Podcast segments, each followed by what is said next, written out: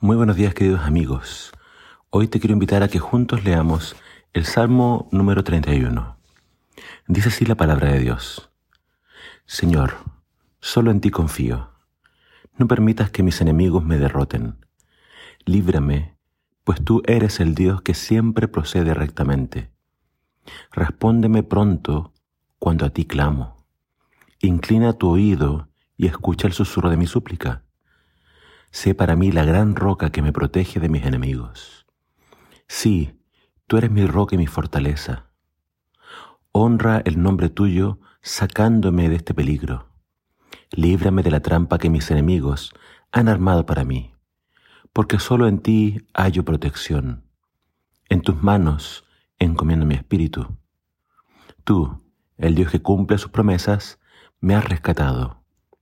Odio a los que adoran ídolos sin valor. Yo confío en el Señor. y radio gozo por tu misericordia, porque me has escuchado en mis tribulaciones y has visto la crisis de mi espíritu. No me entregaste a mi enemigo, sino que me pusiste en un lugar seguro. Señor, apiádate de mí en mi angustia. Tengo los ojos enrojecidos de llorar. El dolor ha quebrado mi salud. Me va consumiendo la pena. Mis años se han acortado, agotados por la tristeza. Mi desgracia ha acabado con mi fuerza. Me estoy acabando por dentro.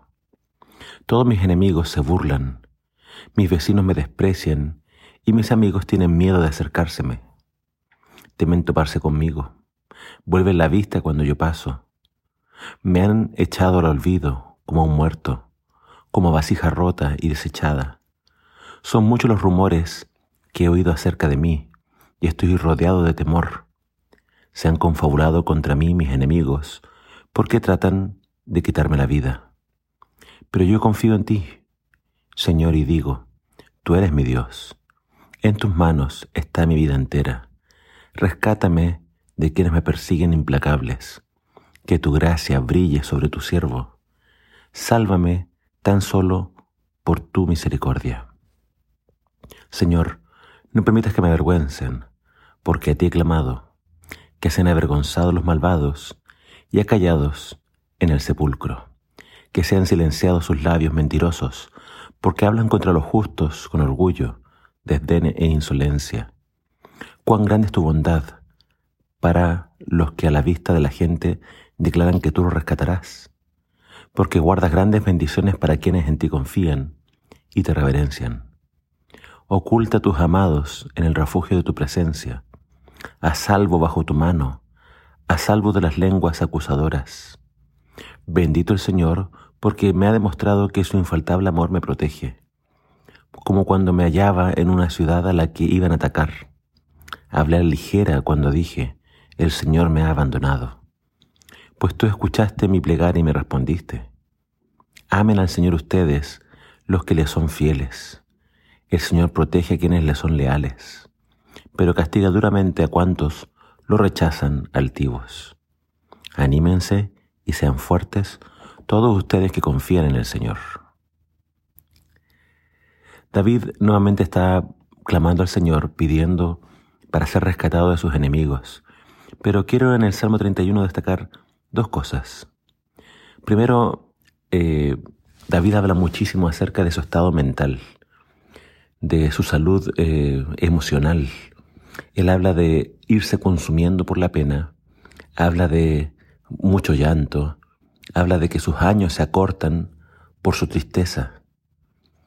Vemos entonces acá una relación directa entre la salud emocional, mental, psicológica y la salud física.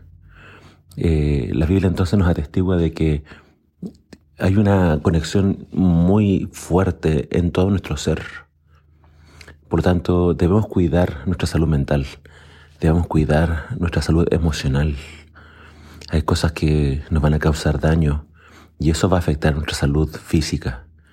Por lo tanto, acá obviamente eh, la invitación es buscar la ayuda del Señor. Siempre confiar en Él, siempre pedir su auxilio, siempre apoyarse en Dios. Hay, hay muchos que sufren y lamentablemente no tienen fe y entonces no tienen ese apoyo que Dios puede dar para cuando están estos problemas que nos rodean y nos pueden de cierta forma agobiar. Así que número uno, cuida tu, salud mental, pero apóyate siempre en Dios. Pídele que Él sea tu sanador, que Él te ayude a, a superar cualquier cosa que te esté agobiando. Y número dos, cuando vemos todo lo que se trama en contra de David y vemos su oración, en esta oración vemos mucha humildad.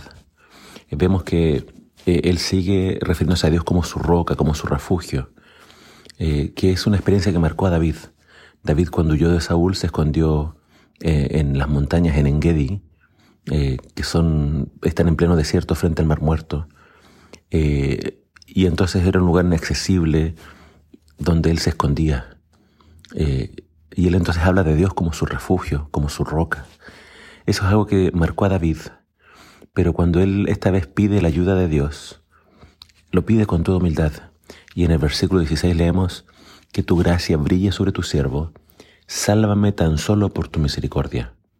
Aquí David no está haciendo alusión a su santidad, a su inocencia, no. Aquí quizás él ya, ya pecó, ya conoce sus, su debilidad y sus faltas y pide estas bendiciones únicamente apoyándose en la misericordia de Dios. Él sabe que no tiene méritos y por tanto clama pidiendo solamente basado en la misericordia de Dios.